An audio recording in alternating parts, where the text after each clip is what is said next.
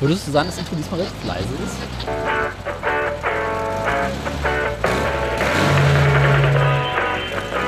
Oh, ein Nebelhorn.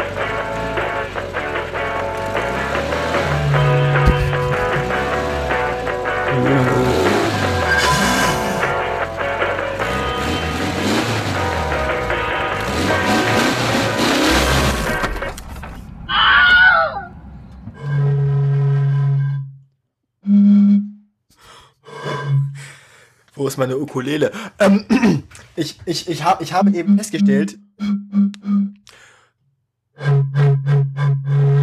ich habe noch äh, Bismarck-Hering im Kühlschrank, der Tag ist gerettet. Arsch! Dafür ist mein Bier leer. So. Ähm, Wieso trinkst du jetzt schon ein Bier? ich hatte nichts anderes. Die Studentenleben halt. Bei uns gibt's ja heute Abend Weißwurst.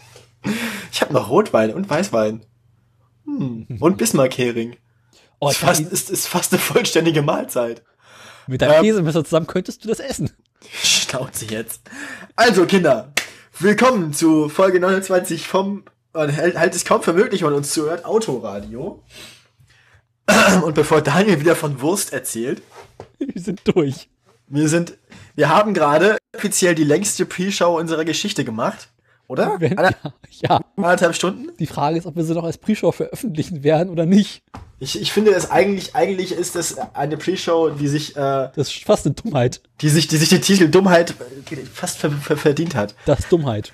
Das Dummheit. Haben quasi gerade dazu mit aufgenommen. Ich finde, wir veröffentlichen die Dummheit einzeln. Aber, aber du musst die, um, musst die umtransformieren, dass man die rückwärts abspielen muss, damit sie vorwärts läuft. Was? du musst die, musst die abspielen, rückwärts aufnehmen, dann muss man die halt selber rückwärts abspielen, damit man sie versteht.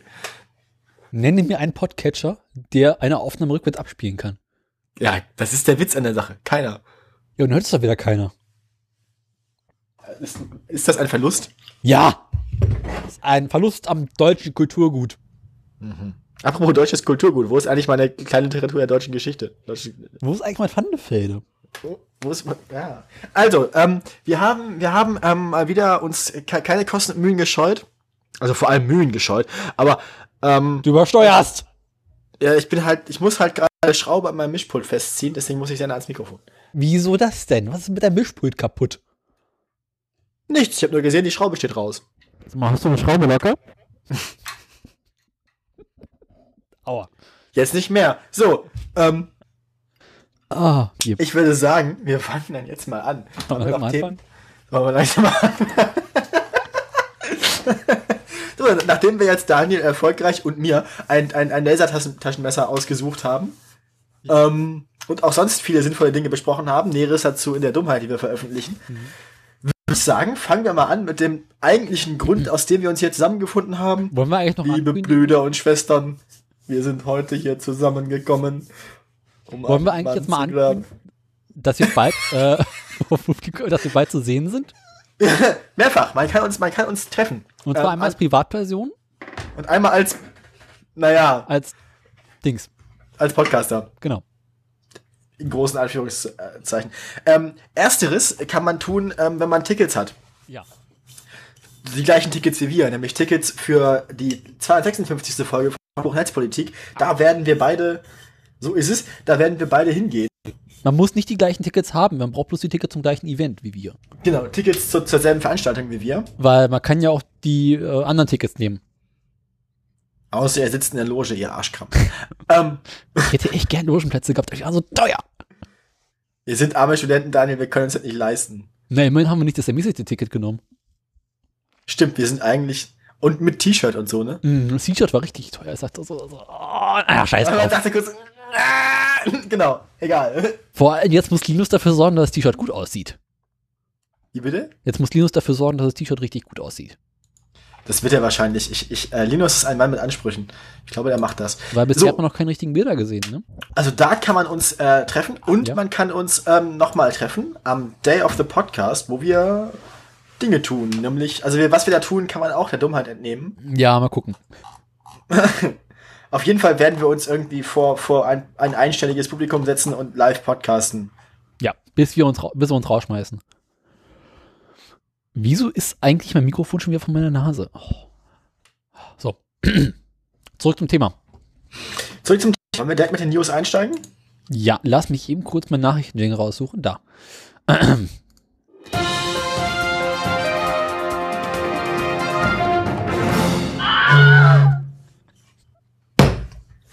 ist doch alles. Folgendes. Ähm, ei, ei, ei, ei. In die Ohren. Das können wir natürlich auch machen, dass wir uns am Day of the Podcast einfach auf die Bühne setzen mit irgendwie sechs verschieden vollen Bierflaschen. Und mehr Minuten lang Orchestermusik machen. Können Sie uns hinterher auch die Flaschen nennen. Flaschenradio. Ähm. Ja, äh, möchtest du mir was erzählen über. Ja, wer fängt uns von, von uns, wer fängt von uns eigentlich die Woche an? So, da. Zur Not fange ich an. So, Wie viele Meldungen hast denn du? weiß ich nicht. Ach, na dann. Nein, liebe Neue Züricher Zeitung, darfst du mir keine Benachrichtigung anzeigen. Doch. Ich ficken. So. Also, ähm, im Steinbruch eines Zementherstellers irgendwo in, in der Schweiz kommt das weltweit größte und schwerste Elektrofahrzeug zum Einsatz. Ähm, ist halt ein Grubenkipper. Die Viecher sind groß und schwer. Ähm, wiegt leer 58 Tonnen und kann dazu nochmal 65 Tonnen Gestein zuladen. Ähm, eingebaut ist da die größte jemals für ein Elektrofahrzeug hergestellte Batterie, wiegt viereinhalb Tonnen. Ähm, das Ding wird in den nächsten zehn Jahren ungefähr 500.000 Liter Diesel sparen. Das ist jetzt nicht viel. Gut, für ein einzelnes Fahrzeug ist das in dem Zeitraum schon viel. Nicht für so einen Grubenkipper. Aber Also, ja doch. Also, ich, so für verbrauchten Grubenkipper halt, das ist richtig. Aber ein Grubenkipper austauschen bringt schon mal irgendwie einen Fortschritt so. Ja. Wenn man guckt, wie viel, wenn man die alle austauscht oder viele Jetzt austauscht, ist die Frage, wie wird der Strom er- erzeugt? indem man Hundewelpen verbrennt. Weil wenn die oben einfach nur so ein Dieselaggregat hinstellen, was auflegen, hast du halt auch nichts gewonnen. Wird sich dann zeigen. Ähm, Wir werden sehen. es auf jeden Fall ähm, auch da in der Schwerindustrie ähm, wahrscheinlich vor allem aus finanziellen Gründen, weil Diesel ist teuer, Ja. ähm, läuft. Hast du schon gesagt, wo das Ding verkehren wird? Ja, in der Grube in in der Nähe von Biel in der Schweiz. Also in der Schweiz. Ja, Gut, das wollte ich so wissen. ist es. Weil klassischerweise sind diese großen Grubenkipper irgendwie mal in Australien unterwegs oder sowas. Eigentlich überall, wo es große Löcher gibt. du bist dran. Ich bin dran. Ich habe so eine richtige Nullmeldung gefunden. Oh yeah. Ein minimal höherer Flottenverbrauch in der EU. Die äh, europäische hast nicht gesehen Organisation, ich hätte es mal raussuchen sollen, wie die heißen, EAA. Ich sag gleich, wie die heißen, die hatten richtig langweiligen Na Nach Namen. Äh, die Europäische Umweltagentur EAA hat Ja. in Kopenhagen die Tage angekündigt, dass die CO2-Emissionen im Kraftfahrzeugbereich im Jahre 2017 leicht gestiegen sind. Und zwar um ganze 0,4 Gramm pro Kilometer. Ähm, seit 2010 sind die, ähm, na, Kohlenstoff, die, also die CO2-Emissionen insgesamt aber schon um 22 Gramm gesunken. Als Hauptgrund dafür, dass sie jetzt äh, leicht gestiegen ist, ist der, An ist der Rückgang der Dieselverkäufe, weil die Menschen 2017 wieder verstärkt Benziner gekauft haben, verständlicherweise. Ja, logisch. Ähm, bis 2021 muss man aber noch auf 95 Gramm kommen, was von aktuell 118 Gramm oder sowas relativ lustig werden könnte. Wie sie das in den nächsten Jahren schaffen wollen, werden wir sehen. Und äh, ja, es bleibt abzuwarten, was passiert. Ich finde das sehr, sehr lustig. So als Nullmeldung. Sie sind Ich mich gestiegen, aber an sich sind sie gesunken. Naja, aber, naja, also, ja, egal. Ja. Was hast du jetzt? Nun denn, ich, meine nächste Meldung. Ähm, ich habe hier folgendes, ähm, was, was aus England mal wieder. Ich habe heute mal wieder bisschen was Yay. aus England. Ne? Ist voll gut. Ähm, es werden seit dem 1. Januar diesen Jahres in London nur noch neue Taxis zugelassen, die voll elektrisch laufen. Es gibt jetzt also ähm, keine Neuzulassung von fossil betriebenen Black Cabs in London noch mehr. Mhm. Ja. Das war eigentlich der Hauptteil der Meldung. Ähm, und das heißt, lässt sich darauf, lässt sich ähm, quasi auf lange Sicht Ja. mehr oder weniger Moment. Mal, hast du dich wieder nicht vorbereitet? Doch, ich habe nur gerade irgendwie den Faden verloren. Also, ähm, auf lange Sicht wird es darauf hinauslaufen, dass die, ähm, die Londoner Innenstadt noch weniger äh, von, von, von, von Feinstaub und so belastet ist und von CO2, weil ähm, im Wesentlichen gibt's da fast eh nur noch Taxiverkehr und Busverkehr. Mhm. Die Londoner Innenstadt ist ja eh schon dafür bekannt, dass durch die hohen Gebühren, Parkgebühren, Mautgebühren und so weiter, da relativ wenig private Autos, die es nicht unbedingt nötig haben, rumfahren. Ja. Und wenn jetzt ähm, die Flotten der Taxis müssen ja erneuert werden, wenn die sich jetzt nur noch durch elektrische Autos sich erneuern lassen, dann ähm, wird es darauf hinauslaufen, dass London auf mittelfristige Sicht sehr elektrisch aussieht. Ähm, in den Taxis ist trotzdem immer noch ein Benzinmotor verbaut ist, ähm, als Ja. Range Extender. Okay. Ähm, einfach, falls halt der Taxifahrer quasi einen Auftrag annehmen muss Mhm. für eine längere Fahrt, als Ja. er noch St- Strom hat. Ähm, ja, Weiß man schon, von welchem Hersteller die Taxis werden sein sollen? Moment. Ich suche mir das gerade mal aus. Weil ich meine, die werden ja jetzt äh, nicht alle mit dem Tesla rumfahren.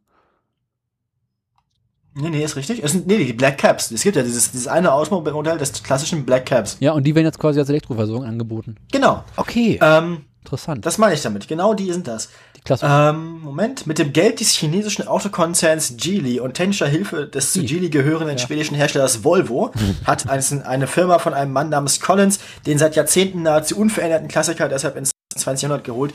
Ähm, wie die Firma jetzt genau heißt, ähm, Black, also ja, ja, ich weiß. ein, Mann namens Ian Collins, ähm, Ian Collins macht das ähm, Projekt, der war 20 Jahre bei Rover, hat dann nachher bei McLaren zusammen mit Mercedes ein SLR gebaut und so. Ähm, genau, er arbeitet bei der London Electric Vehicle Company, so heißen die. ähm, die. London Electric Vehicle Company, ähm, Großinvestor ist da anscheinend eben Der Geely und, und Volvo. Ähm, genau, der Konzern, dem Volvo auch schon gehört. Yo. Ja, geil, oder? Interessant. Aber äh, die behalten das alte Design weiter, oder wie?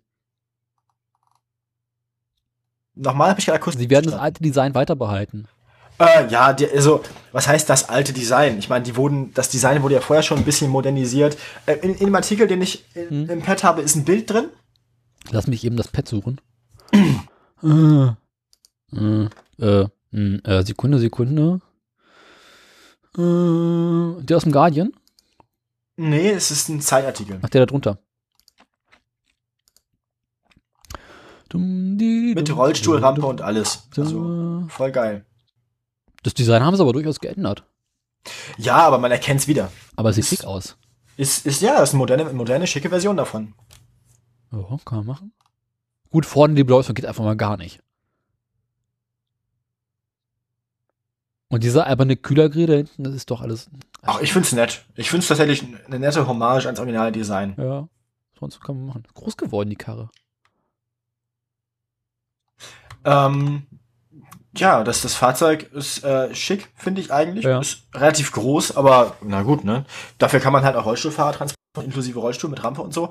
Ähm, Und aufgeladen Und- per USB-C. ähm, naja. Ich habe gerade einfach nur USB-Anschlüsse gelesen und musste deswegen lachen. Ähm, Hm, geil, mit kostenlosen WLAN. genau, die hinteren Türen gehen nach hinten auf. Sehr, sehr edel alles. Ähm, ja, Vollends wird das ähm, Schweizer Messer unter dem Auto. Das Cap zum Roll Fahrer mit Rollstuhlrampe bewegt wird, okay. mhm. Gefällt mir. Wegen also ich Schweizer bin, Messer. Ja. Kann man machen. Und wann kommen die Dinger nach Berlin? kurz nachdem, nachdem wir flächendeckend WLAN in allen öffentlichen Verkehrsmitteln haben. Und der BR eröffnet ist. Mhm, genau. Also so ungefähr 2065. Wenn wir alle nicht mit Taxi fahren müssen. Ja, du bist wieder dran, würde ich sagen. Schauanibe hat schon wieder seine Datenschutzerklärung geändert. Herzlichen Glückwunsch. Danke. Ja, ich habe wieder eine Flottenverbrauchmeldung. Ja. Und zwar diesmal aus den USA. Denn ein Gericht in den USA. Nee, fangen wir weiter vorne an. äh, Kalifornien, Kalifornien. kennt man. Äh, hat ja schon seit sehr, sehr vielen Jahren äh, eigene Gesetze zum Thema CO2-Emissionen, Senkung der Flottenverbräuche, Umweltschutz und so weiter und so fort. Und der Rest der USA nicht. Was zur Folge hatte, dass Autobauer lange, lange Jahre lang äh, zwei Autos für den amerikanischen Markt immer konzipieren mussten. Und zwar eins für Kalifornien Ja. mit schärferen Umweltstandards und für die restlichen USA, wo du quasi noch mit Rohöl fahren darfst.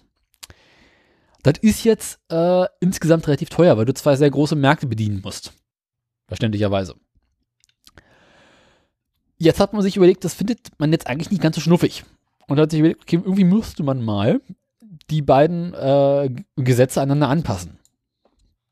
Und seinerzeit unter Obama äh, ähm, Regierung war die. Idee? Damals vorm Krieg. Genau. Vom Handelskrieg.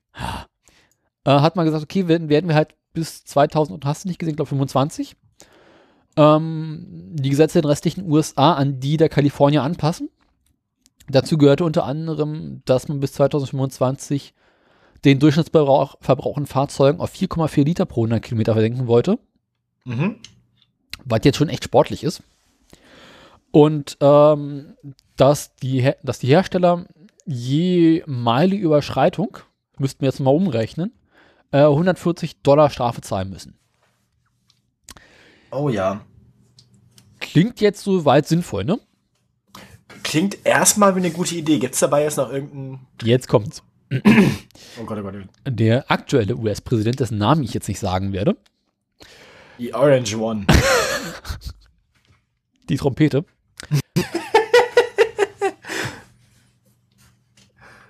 äh, hat gesagt, nee, das geht ja überhaupt nicht. Also das können wir ja nicht machen. Das ist, also, damit machen wir die amerikanische Autoindustrie kaputt.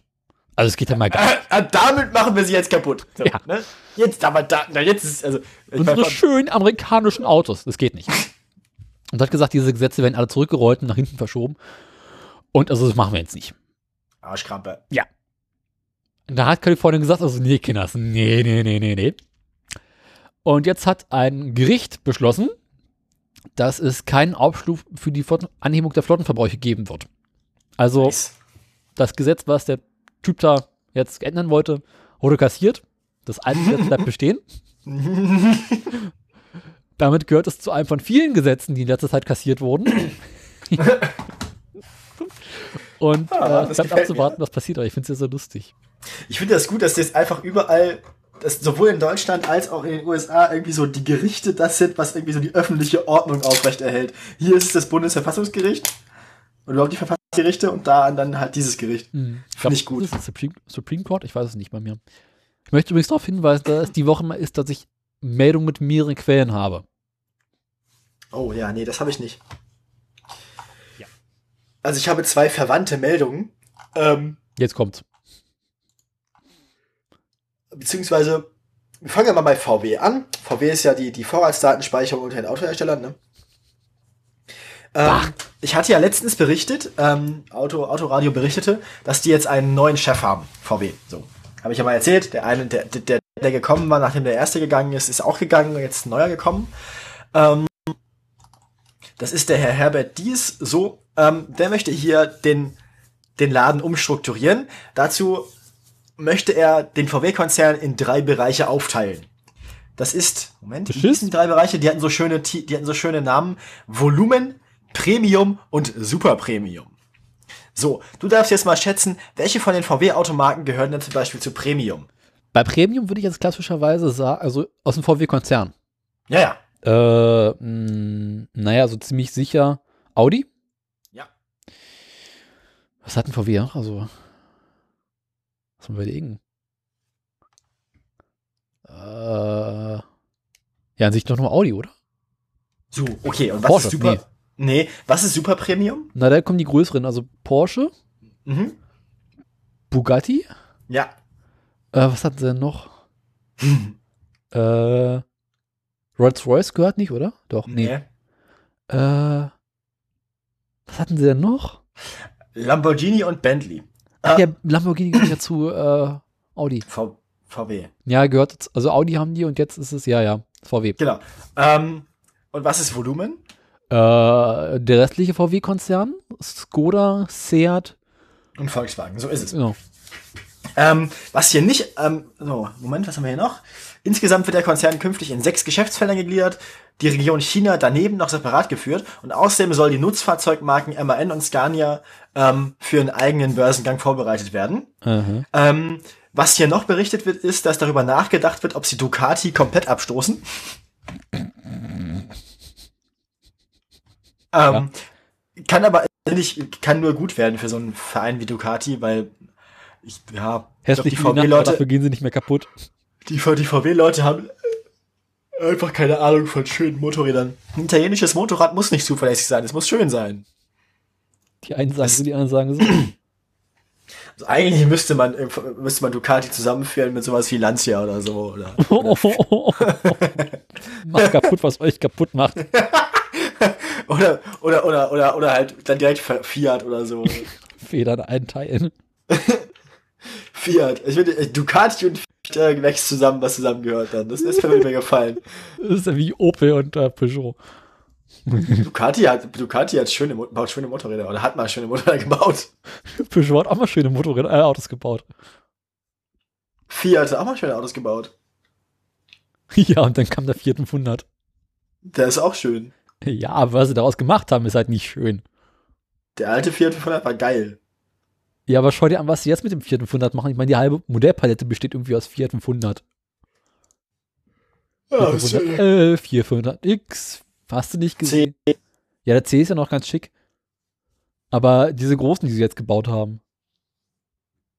Irgendwann lassen sie die 500 einfach weg und nennen das Ding nur Fiat. Und stellen anderes andere ein. So ähnlich wie bei Smart. Ähm, Der Smart hat nie was anderes produziert. ja, ich weiß, aber dann ist das, dann ist das nachher letzten Endes vom Konzept her so eine Marke wie Smart. Naja, das ist auf jeden Fall der aber Plan Fiat von hat ja VW. noch diese ganzen ähm, anderen hässlichen Autos. außerdem hält der Aufsichtsratschef bei VW die Dieselkrise für größtenteils beendet. Ähm, Warte, das finde ich warte, warte, warte, warte, lächerlich. warte, warte, warte, warte. Nein, doch. Ja, jetzt darfst du weitermachen. Mhm. Der grünen Fraktionschef Alfred sieht das anders. Ähm, der sagt nämlich, dass dies als VW-Chef eine lange To-Do-Liste abzuarbeiten hätte. Er müsste diese Affären endlich mal aufklären. Nein. Ähm, so ist es nämlich. So, ähm, du darfst jetzt irgendeine kurze Meldung dazwischen schieben. Ich mache dann, wenn wir dann weitermachen, oder ich kann auch direkt eine nächste Meldung machen, weil das war eigentlich eine, der, der, der, das war eine schöne Überleitung eigentlich. Ja. Darf ich noch eine Meldung machen? Mach mal, ich habe nur noch eine. Es gab, ähm, in dem Fall kann ich sagen, dass Lage der Nation berichtete, endlich die Veröffentlichung dieses Gutachtens von dem Herrn, wie hieß er noch gleich? Schneidereit. Naja, so ähnlich. Müller. Nee, der hatte so einen coolen Namen, das war so ein Professor. Wachtmeister, genau. Professor Wachtmeister Georg Hübner. Wachtmeister von der Technischen Universität München. Ach, der. Genau der. Der hat nämlich dann berichtet, so dass maximal pro manipuliertes Auto, das so ungefähr 3000 Euro kosten würde, ähm, das physisch technisch umzurüsten, also tatsächlich mit technischen Bauteilen. Ähm, das, was ja zum Beispiel die Deutsche Umwelthilfe immer schon gefordert. Ähm, die Autokonzerne wollen ja viel lieber nur mit Software arbeiten. Mhm. Ähm, ja, das ist alles nicht so schön. Ähm, leider sperrt sich das Verkehrsministerium unter Leitung der CDU oder CSU, ich gar nicht sicher, CSU. Verkehrs, CSU, äh, dagegen Scheuer.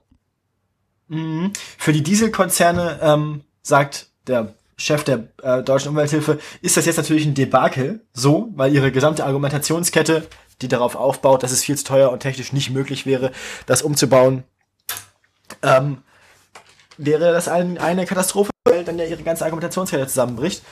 Äh, Der Verkehrsminister Andreas Scheuer, trotz des Gutachtens, meldet technische und finanzielle Bedenken an. Mhm. War klar. Also, um die technischen und finanziellen Bedenken auszuräumen, war dieses Gutachten ja gedacht. Das Gutachten hat gesagt, technisch und finanziell gibt es kein Problem. Also, Der nein. CSU, der CSU-Minister meldet technische und finanzielle Bedenken an. Was ist falsch mit euch? Die Kanzlerin Angela Merkel zeigt sich auch skeptisch. Ähm, und ich habe jetzt die nächste gute um Überleitung, denn die Umweltministerin Svenja Schulze von der SPD findet das eigentlich mal ganz geil so. Ähm, Was? Während die Autobranche es natürlich weiter strikt ablehnt, die Hersteller sagten stattdessen neue Software für zusätzliche 2,8 Millionen Autos zu. Ja. Ähm, wo wir gerade bei der Umweltministerin waren. Die Umweltministerin, ähm, hier, so, Svenja Schulze von der SPD, Hier rechts so ist es, möchte den Druck auf die Union jetzt noch weiter erhöhen. Denn ähm, im Koalitionsvertrag stand ja drin, dass wir Nachrüstungen wollen, wenn sie technisch möglich und wirtschaftlich vertretbar sind. Das Gutachten zeigt nun, dass diese beiden Bedingungen erfüllt sind. Ähm, eigentlich ist sie jetzt der Auffassung, dass es nun, um den Koalitionsvertrag einzuhalten, unbedingt nötig ist, ähm, dem Gutachten folgend die Autohersteller dazu zu verpflichten, um Stadtver Sta Stadtfahrverbote zu vermeiden und den Weltverlust noch zu stoppen ähm, und die Stadtbevölkerung zu schützen, jetzt endlich die technische Umrüstung der Fahrzeuge durchzusetzen. Mhm. Also im Prinzip Gutachten in Kombination mit Koalitionsvertrag, ja, ähm, Ja. Setzen nun auch die Regierung unter CDU und CSU-Beteiligung massiv unter Druck. Also es sollte jetzt eigentlich langsam mal passieren. Naja, CDU, CSU und ihre besten Freunde aus der Autoindustrie sperren sich natürlich mit allem, was sie haben, dagegen. Ja. Ähm, ja, Grünen-Politiker Anton Hofreiter, im ersten Beitrag schon erwähnt, ähm, kritisiert Andreas Scheuer von der CSU, unseren Verkehrsminister. Mhm. Ähm, ich zitiere, dass Scheuer dieses Gutachten in seinem Schreibtisch versteckt hat, ist ein weiterer Tiefpunkt in der Kumpanei zwischen Verkehrsministern und Autobossen. Scheuers Verzögerungs- und Verschleierungstaktik ist genauso armselig wie erfolglos. Ah, schön. Aber schlussendlich lohnt sich das auch nur noch für diese Euro 5 Diesel. Weil, wenn du überlegst, wie alt diese Euro 4 Diesel mittlerweile sind, Die kannst du im Prinzip wegschmeißen. Weil die haben alle- keinen, ja. einen Zeitwert maximal, also sie sind alle kosten maximal noch einen Wert von 3000 Euro. Weil Euro 4, die sind halt mittlerweile um die 10 Jahre alt. Die haben jetzt alle so ihre um die 200.000 auf der Uhr. Da machst du keine Nachrüstung mehr. Also sagen wir so, alle vernünftig denkenden Leute ähm, sind, sind dafür, laut Gutachten, jetzt endlich mal das umzusetzen, was im Gutachten drinsteht. Und ähm, auch in der Lage der Nation schon erwähnt, dieser Wachtmeister, ne, der, der, der, der es gemacht hat, Ja. der ist ja nun kein, kein linksgrün versiffter irgendwie, Nee, ne? der Der, ist im Prinzip, ich meine, wenn du an der Technischen Universität München äh, Dozent bist, dann bist du schon der Autoindustrie. Und wenn selbst ein, ein eigentlich beruflich gesehen Freund der Autoindustrie ähm, die nicht mehr in Schutz nehmen kann, dann ist es eigentlich eine Farce und ein Skandal, dass die Bundesregierung und jetzt zumindest der Unionsanteil der Bundesregierung immer noch irgendwie der, der, den haltlosen Argumenten der Autoindustrie folgt. Also ich meine, Da müssen wir jetzt hart das nach ist absolut. Euro 5 Diesel unvernünftig. machen. Ja. Oder zu überlegen, ob wir die Euro 4 Diesel, ob wir die Fahrverbote machen oder ob wir sagen, okay, das sind so wenige mittlerweile. Da stört es auch nicht mehr, wenn die noch unterwegs sind. Ja, also ich finde, inzwischen ist es einfach nur noch unvernünftig und ganz offensichtliche, also ich weiß nicht, Korruption oder Dummheit, oder Dummheit. beides. Es ist einfach ganz offensichtlicher Schwachsinn, ähm, die Autos nicht um, also die Autohersteller nicht zu umrüsten zu zwingen. Also das, es gibt kein Argument mehr, die nicht umzurüsten. Kein vernünftiges. Ja. Da zeigt ihre, da, da zeigt die Union ganz eindeutig irgendwie ihre, ihre Verbrüderung und Freundschaft mit der verbrecherischen Industrie so irgendwie. Und das Nachrüsten soll dann auf die Autohersteller umgelegt werden, ne? ja, Die sollen dafür zahlen. ja, natürlich, weil die ist ja verkackt. Ja. habe ich gleich drei von meinen Meldungen Oder ist abgearbeitet. natürlich die Frage, was machst du bei den Herstellern, die quasi tatsächlich offizielle Angaben gehabt haben zum, vom, zu den Ausstößen? Und einfach sagen, ja, unser Diesel ist halt nicht sauberer. Und äh, Ja, aber so, so, wenn ein Fahrzeug die Norm halt nicht einhält, nicht mehr, zumindest nicht nach neuen Messmethoden, muss es umgerüstet werden. Und wenn es halt eh schon, also wenn es von vornherein nie behauptet hat, die Norm einzuhalten, dann ist es halt so. Ja, nö. Aber wenn es ein Auto behauptet hat, eine Norm einzuhalten, die es ja nicht eingehalten hat, dann muss es jetzt so umgerüstet werden, dass es die Norm dann doch einhält. definitiv. Finde ich. Also, ansonsten. Aber was machst du Halt die Konsequenzen tragen. die halt nach der alten Norm alles richtig eingehalten haben? Ja. Es gab ja Fahrzeuge, die das durchaus damals auch schon ohne Beschiss hingekriegt haben. Genau. Ja, und die muss man natürlich nicht umrüsten, weil die sind ja schon auf einem Stand, der den andere Fahrzeuge erst durch Umrüstung erreichen würden. Ja. Ja. Mal schauen. Gut, ich habe damit jetzt ein paar von meinen Meldungen rausgehauen, drei Stück. Du bist dran. Ja, wo wir gerade bei Diesel sind. Oh ja. Die, Bosch. Eieiei. Bosch hat äh, gesagt, sie wollen ihre Abgaswerte verbessern. Also sie haben jetzt die perfekte Technik gefunden, um äh, diese Abgase ähm, besser zu machen. Und die erste Frage, die man sich stellt, ist, okay, wo bescheißen sie diesmal? also, wie? Also, wir müssen ja irgendwie eine neue Möglichkeit gefunden haben, bei den Abgasmessungen nochmal zu bescheißen. Ja, wahrscheinlich. Nee, äh, sagen sie, nein, das ist alles vollkommen in Ordnung. Mhm. Ja, ja. Mhm, ja. Äh, wir nehmen einfach die alte Technik, die wir schon hatten, und überarbeiten die. Äh, okay. Und dann haben sie mal eben kurz Schlagwort-Bingo gespielt und so ein paar schicke Begriffe rausgehauen, wie künstliche Intelligenz, diese Abgase, Schadstoffemissionen, Stickoxide, Abgasreinigung, alles besser. Hä? Ja. Also, Nochmal bitte. Nochmal die ganzen Bullshit-Bingo-Wörter. Nein, also nein, nein, lass, lass es. Also ich, ich sage einfach, was sie vorhaben, ne? Mhm. Oder was sie jetzt haben. Also sie nehmen ihre alten, bisher bekannten äh, Comrade-Diesel mit Einspritzung, hast du nicht gesehen und so weiter und wollen jetzt die Abgastemperatur genauer kontrollieren. Dazu haben sie jetzt künstlich, künstliche Intelligenz in die Motorsteuerung eingebaut, die einfach äh, wesentlich schneller reagieren kann, wenn die Dieselabgase außerhalb eines bestimmten Temperaturbereiches sind. Und wenn sie in diesem Temperaturoptimumbereich sind, werden wesentlich weniger Stickoxide bei der Verbrennung produziert und außerdem kann die Abgasreinigung wesentlich effizienter arbeiten. Mhm. Dadurch wollen sie es schaffen, die Stickoxide auf 13 Milligramm pro äh, Kilometer runterzusenken und äh, behaupten damit bereits bei ungefähr einem Zehntel des europäisch, europaweit geltenden Standards zu sein. Also sie sagen, sie haben ihr diese jetzt richtig sauber bekommen. Ähm, äh, das glaube ich nicht, bis ich es nicht gerochen habe. Ich will es auch erstmal sehen. Ja, definitiv. Ähm, gut, das ist aber ja schon mal, also, naja, ich, ähm, ja, ich bin misstrauisch. Außerdem Ich- Porsche jetzt verstärkt in Elektromotoren. Da wollen sie jetzt mehr dran forschen. Ich habe noch eine britische äh, Meldung. Ich hatte das, glaube ich, mal irgendwann erzählt, dass die Briten so einen Plan hatten, ähm, wo sie 400 Millionen britische Pfund investieren wollten für Elektroauto-Infrastruktur, also Ladestationen und so. Hatte ich mal erzählt, das war, glaube ich, ein halbes Jahr her oder so. Habe ich jetzt nicht mehr rausgesucht. Ähm, ich habe es auf jeden Fall mal erwähnt. Kannst ja mal suchen, ob du es findest, ob ich das erzählt habe oder nicht. Wonach suchen wir da? Äh, irgendwas mit äh, Electric Car Infrastructure oder irgendwie sowas. Electric Infrastructure müsste das sein. Aber ähm, ist sowieso nicht so eilig, denn es stellt sich raus, die Briten sind dabei ähm, massiv hinterm Zeitplan. Also Dinge, Dinge verschludern können also nicht nur wir. Ich habe die Meldung gefunden. Ja, Sie ist von heute. äh, du kannst dich mal. Ähm, angekündigt war, ähm, es sollen von den 400 Millionen Pfund die Hälfte der Steuerzahler, der britische Steuerzahler zahlen und 200 Millionen Pfund, die andere Hälfte sollte die Autoindustrie zahlen, beziehungsweise, ähm, genau, Car Manufacturers. Leider ähm, hat die britische Regierung seitdem sich nicht mehr darum gekümmert. Die haben es angekündigt, haben aber bis heute noch nicht mal einen Plan ausgearbeitet, wie sie bestimmen wollen, wer daran teilnehmen darf als Industrieteilnehmer. Sie haben ja auch gerade anderes zu tun. Äh, es mag sein, dass es daran, aber sie hatten damals auch schon anderes zu tun. Es scheint also so zu sein, sie haben das nur mal angekündigt, so als Prestigeprojekt und dann halt seitdem keinen einzigen Handschlag getan. Oh geil, ich habe noch Rittersport. Ja, erzähl weiter. Ähm, Robert Jenrick, ein Juniorminister, ich wusste nicht, dass es sowas gibt, ein Junior-Finanzminister, ist hat gesagt, hier. Diese, ja, wahrscheinlich Sekretär Staatssekretärin. und sowas, naja. Die haben gesagt, sie wollen jetzt im, bis Sommer wollen sie einen Plan ausgearbeitet haben, wie sie anfangen wollen, dieses Projekt, also, ne? Wir werden bis dahin uns überlegt haben, wie wir das machen wollen, dass wir uns überlegen, wer daran teilnehmen darf, mit dem wir dann herausfinden können, wann wir anfangen. Irgendwie so ist der Plan. Über ihnen zurückgerichtet werden sollen sie denken, dass sie dann tun das. So sieht's aus. Ja. Ähm, also, kurz gesagt, die Briten sind, was öffentliche Projekte angeht, hinter in dem Zeitplan. Ja.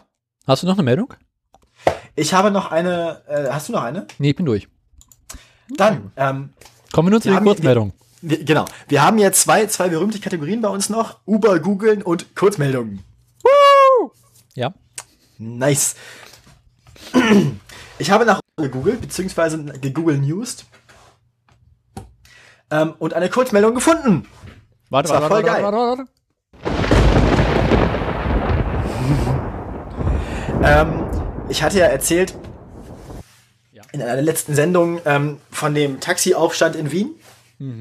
Dann hatte einer dieser Wien, Wiener Taxibetreiber geklagt und eine einstweilige Verfügung errungen. Das ist zwischen den Aufnahmen der Sendung passiert, wurde jetzt aber schon wieder umgestellt. Diese einstweilige Verfügung, die die dann errungen haben im Anschluss an diese äh, Proteste, ähm, danach hat wie Uber seine App Wien ein bisschen umgestellt. Jetzt müssen, wenn ich das richtig verstanden habe, die Fahrer jede Fahrt einzeln annehmen. Ähm, und das hat irgendwelche rechtlichen Konsequenzen, wie auch immer. Jedenfalls ist schafft, hat es Uber geschafft, irgendwie um diese einstweilige Verfügung rumzugehen. Die einstweilige Verfügung hatte was damit zu tun, dass es quasi als Mietwagenfirma äh, Hier steht es nochmal, ich zitiere den Artikel. Konkret argumentierte Taxi 40 vor Gericht, dass Uber als Mietwagenfirma agiere. Nach Wiener Gesetz dürfen Taxifahrer jederzeit überall Kunden aufrufen, müssen dafür aber einen fixen Tarif verrechnen. Über, äh, Uber dürfe dem Fahrgäste nur am Mietwagenstandort ins Auto holen. Du darfst also quasi keine Leute abholen, habe dafür aber freie Hand bei der Preisgestaltung. Ähm, Da müsste so, Uber jetzt ganz viele Mietwagenstandorte haben. so ungefähr haben sie die App dann jetzt, also sie haben es irgendwie geschafft, die App umzustrukturieren, dass, äh, ja, wie auch immer, dass sie jetzt da nicht mehr runterfallen, dass sie halt, äh, also für ein paar Tage dank Eigenzwängerverfügung durfte Uber in, in Wien nicht fahren, aber hat sich jetzt wieder rausgemogelt. So, War's das? das war's. Das finde ich Kurzmeldung ganz schön kurz. Ja. Ja. Was machen wir jetzt? Gehen. Ich habe keinen Bock mehr. Also ein bisschen was müssen wir noch machen hier heute. Ach nö, du. Kommen wir zu etwas Heiterem. Oh Gott. Okay, ist ein Wikimedia-Link zu einem Fo oh, oh, oh, oh, oh. Ah. Verwirrung setzt ein. Ja. Ist das der Ausschnitt? Keine Sorge, so klinge ich nicht immer. Aber meistens. Das, könntest du aber auch unter ein Porno legen, ne? Also jetzt kann man es nicht mehr unter ein Porno legen. Vor allem, stell dir mal vor, ich, jetzt müsst ihr das Ganze nochmal rausschneiden, wie ich eingespielt werde und über mich selber lache und du auch lachst. Spätestens dann, Daniel. Spätestens dann. Also, merke ich, spätestens Jetzt irgendwann verwirrend. Jetzt ist die Verwirrung eingetreten. Ich bin der Meinung, das sollte man nochmal machen. Das sollten wir so oft machen, dass quasi auf dem Track kein Platz mehr ist und es nur noch Gelaber ist und man nichts mehr versteht. Das Problem ist, dass wir da relativ lange Pause am Anfang haben. Ja, aber wir nächsten Mal quatschen wir halt beim vierten über die Pause rüber. Mhm. Du meinst quasi beim nächsten Mal? Ja. Äh, das musst du dran denken, dass du die Pause überquatschen musst. Kriegen wir hin. Aha. Interessant. Wollen wir noch ein bisschen abschweifen? Definitiv, immer gerne. Ja. Ich habe Hunger und Durst und will ins Bett, ich bin müde. Ich hätte jetzt Bock auf einen Keks oder sowas, ich geb's zu. Ich hätte jetzt Bock auf Käse und Wein. Auch nicht schlecht. Schade, dass ich ein Käsemesser habe. Weißt du, was schön ist? Heute Nacht wirst du von Käsemessern träumen. Ja, das, ich befürchte. Und dann wirst du schlafwandelnd zu deinem iPhone gehen, Amazon Nein. öffnen. Und Amazon hat keine, Zahlungsmet hat keine Zahlungsmethoden von mir, das wird Schlafwandel schwierig. Das kann man ändern. Auf jeden Fall wirst du heute Nacht noch ein Käsemesser bestellen. Käsemesser. Käsemesser. Ja. Reis. Habt keine Angst. ja. Wir wollten abschweifen, worum geht's? Ich weiß es nicht. Wollen wir noch ein bisschen abschweifen? Ich habe eigentlich nur Lust, das Abschwe Abschweifen-Jingle zu spielen. Ja, dann. Die Frage ist, können wir das Abschweifen-Jingle spielen, um wirklich abgeschwiffen zu sein? Ja, das Abschweifen-Jingle spielt man nach dem Abschweifen. Um dann wieder zurück zum Thema zu kommen. Ja, aber dafür müssten wir jetzt erstmal abgeschwiffen sein. Aber warum sollten wir abschweifen? Weil ich Lust habe, das Abschweifen-Jingle zu spielen. Ich habe keinen Bock mehr jetzt hier. Lass uns endlich unseren Scheißdreck abarbeiten, unser Medium gut vorbereitetes Thema der Woche. Und dann Also machen ich wir das hässliche. Auto und dann machen wir die hässlichen Aktien Und dann machen wir Feierabend. und dann machen wir Feierabend. So.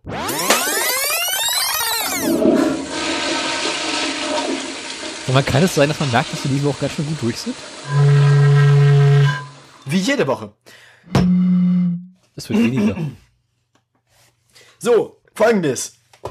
Ich möchte euch was erzählen über Wegfahrsperren. So, Und ich erzähle heute was über Wasserkühlungen. Ich gebe übrigens zu, ich beim Vorbereiten der Sendung mir dachte, den Scheiß habe ich doch schon mal vorbereitet. das hast du auch. Habe ich auch. Ist mir auch wieder aufgefallen. Aber diesmal werden wir das Thema etwas vertiefen. Eieieiei. Also, was ist eigentlich eine Wegfahrsperre? Möchtest du das hören? Ja, erzähl mal. Das sind Einrichtungen, vor allem an Kraftfahrzeugen, die verhindern sollen, dass diese unbefugt in Betrieb genommen werden können. Nein. Und doch! Ah, also TÜV. Ähm, Sag doch unter, einfach TÜV. Na, so ähnlich. Ähm, Es gibt da drei verschiedene Dinge. Es gibt mechanische Wegfahrsperren und es gibt elektronische Wegfahrsperren und es gibt sogenannte unfreiwillige Wegfahrsperren. Die richten sich gegen den Besitzer des Fahrzeugs. Ach, die, ja, die kenne ich, die sind schön. Das sind so Krallen, Krallen, ja. Parkkrallen. Ja, da gab's früher noch, oder gab's den Ventilwächter. Was ist denn ein Ventilwächter? Das ist so ein Ding, das macht man auf das Ventil des Reifens, Ja, quasi als Ersatz für den, für die Kappe. ja. Und wenn das Fahrzeug dann schneller als ungefähr 15 km/h fährt, führt, die- führt die Fliehkraft dazu, dass die Luft schlagartig aus dem Reifen gelassen wird. Geil. Wurde tatsächlich eine Zeit lang ähm, von Stadtverwaltung und Ordnungsämtern eingesetzt, um Falschparker, Leute, die Kraftfahrzeugsteuer oder Verwaltungsgelder nicht zahlen und so, ähm, zu, zu stoppen. Ich sehe da bloß zwei klitzeklitzekleine kleine Problemchen. Wieso? Punkt eins. Was ist mit diesen Reifen, die heutzutage auch Unluft fahren können? Ja, da, dann brauchst du ja eine Kralle. Und was ist, wenn du in der Stadt unterwegs bist, wo du eh nicht schneller als 15 km/h fährst? Also in Berlin. Ja. Hm, Ja, das ist. Drittes Problem, was manche Leute noch gesagt haben, halte ich aber für abwegig, ist, es ist ein Risiko wegen Gef- Unfällen gefahren. Kommt drauf an, ob du Opel oder Peugeot-Fahrer bist. Und dann fährst du auch nicht schneller als 15 km/h. Stimmt auch wieder. Gut, äh, Eine seit ungefähr, hat sich einen Opel 2005, gekauft. seit ungefähr 2005 geht der Trend aber sowieso zu den eben schon erwähnten Park- und Radkrallen. Mhm. Die sind ein bisschen unsubtiler, bisschen offensichtlicher und führen einfach dazu, dass man nicht mehr, dass man, du kannst nicht mehr fahren und du, kannst auch nicht, Auslegungssache. und du kannst das Rad auch nicht mehr wechseln. Mhm. Ja. Das war auch so ein bisschen der, der Nachteil beim Ventilwächter. Da konnte man das Rad auch einfach wechseln. Und dann, Apropos Parkkralle. ja, hau raus.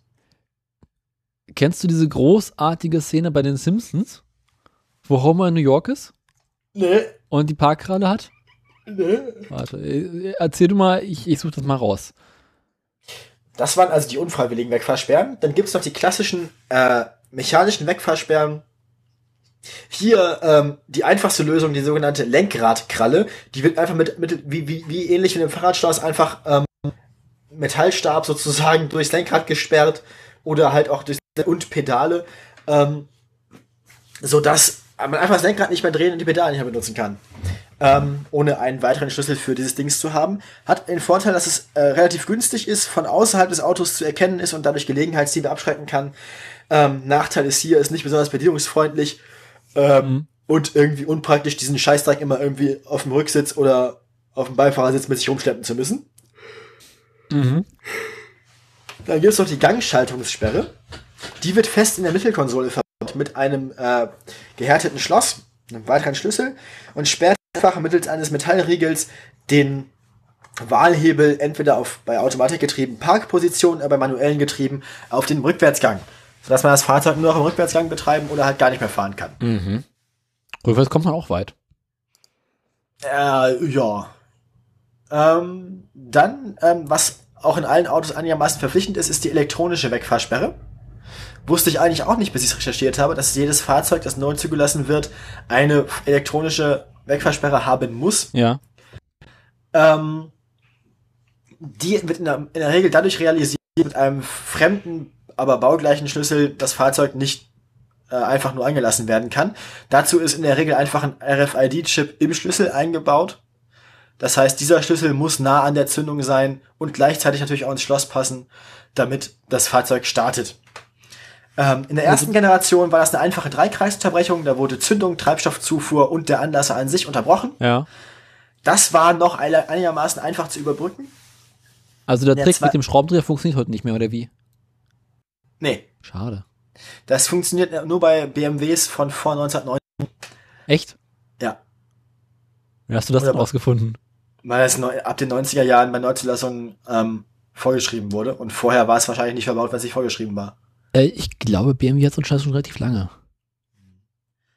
Also der Egal. Top Gear, der Top Gear Trick, ja, der kann funktionieren.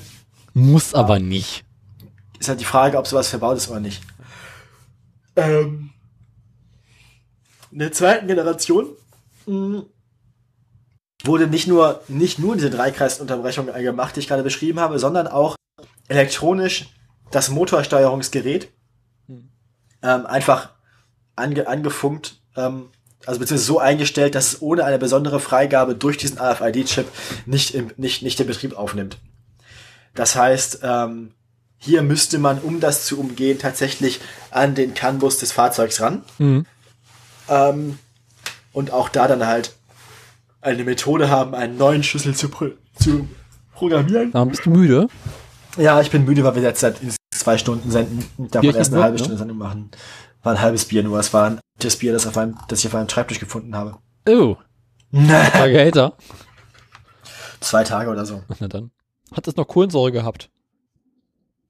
Ich möchte nicht drüber reden. Hat es eine Staubschicht?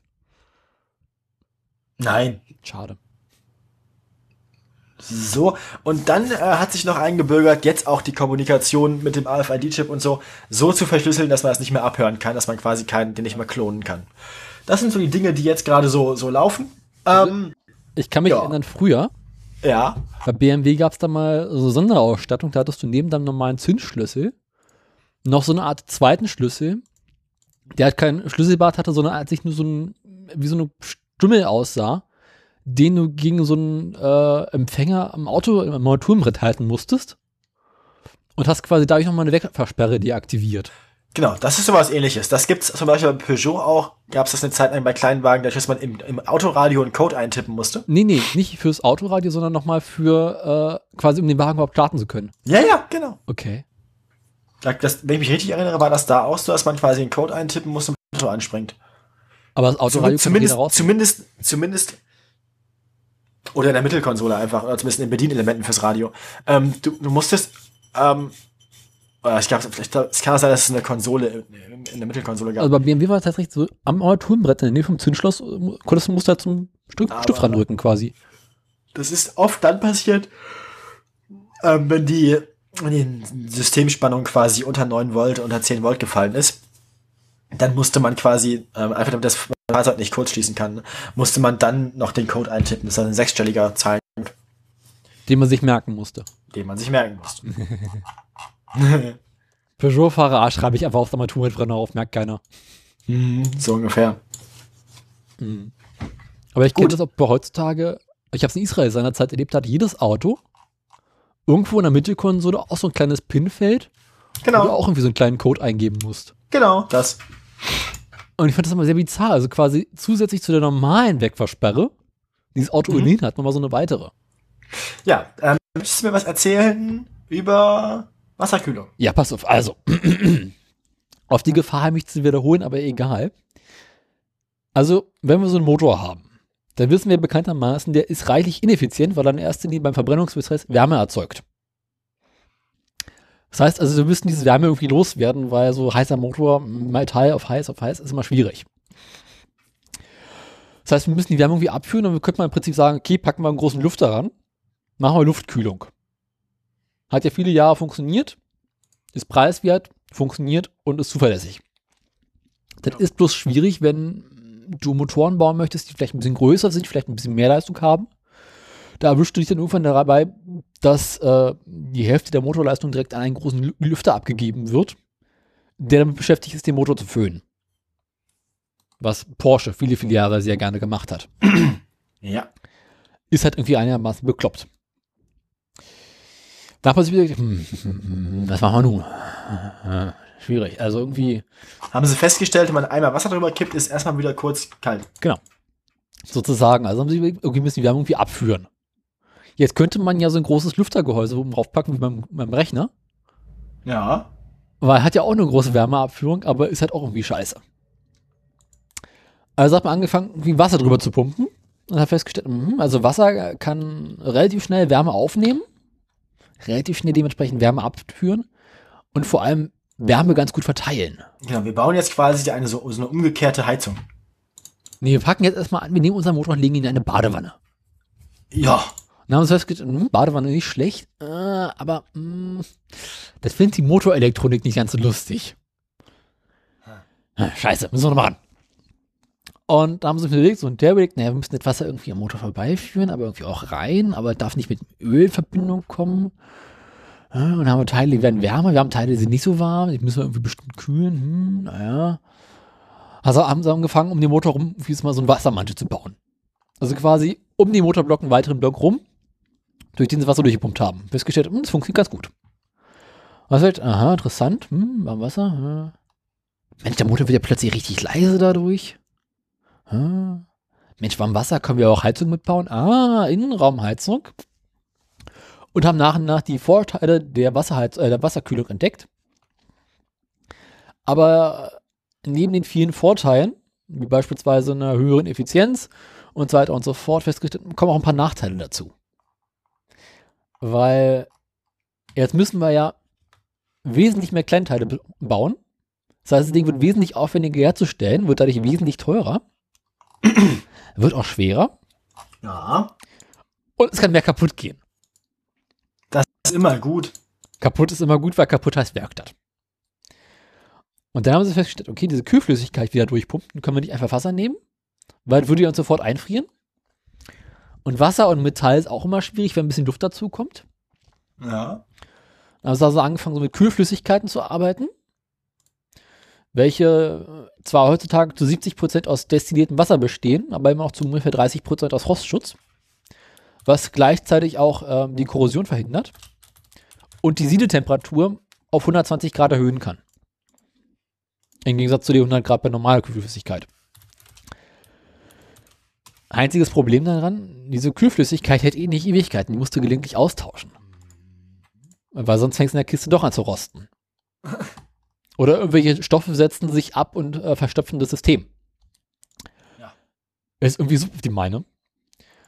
Und mittlerweile ist man an der Punkt angekommen, wo so ein äh, Kühlwassersystem mit ungefähr 1,4 Bar Druck arbeitet. Dadurch kannst du den, den hohen Druck, also in dem Moment, wo das Wasser unter Druck setzt, kannst du nochmal eine höhere Temperatur ähm, einsetzen und kannst wesentlich intensiver kühlen.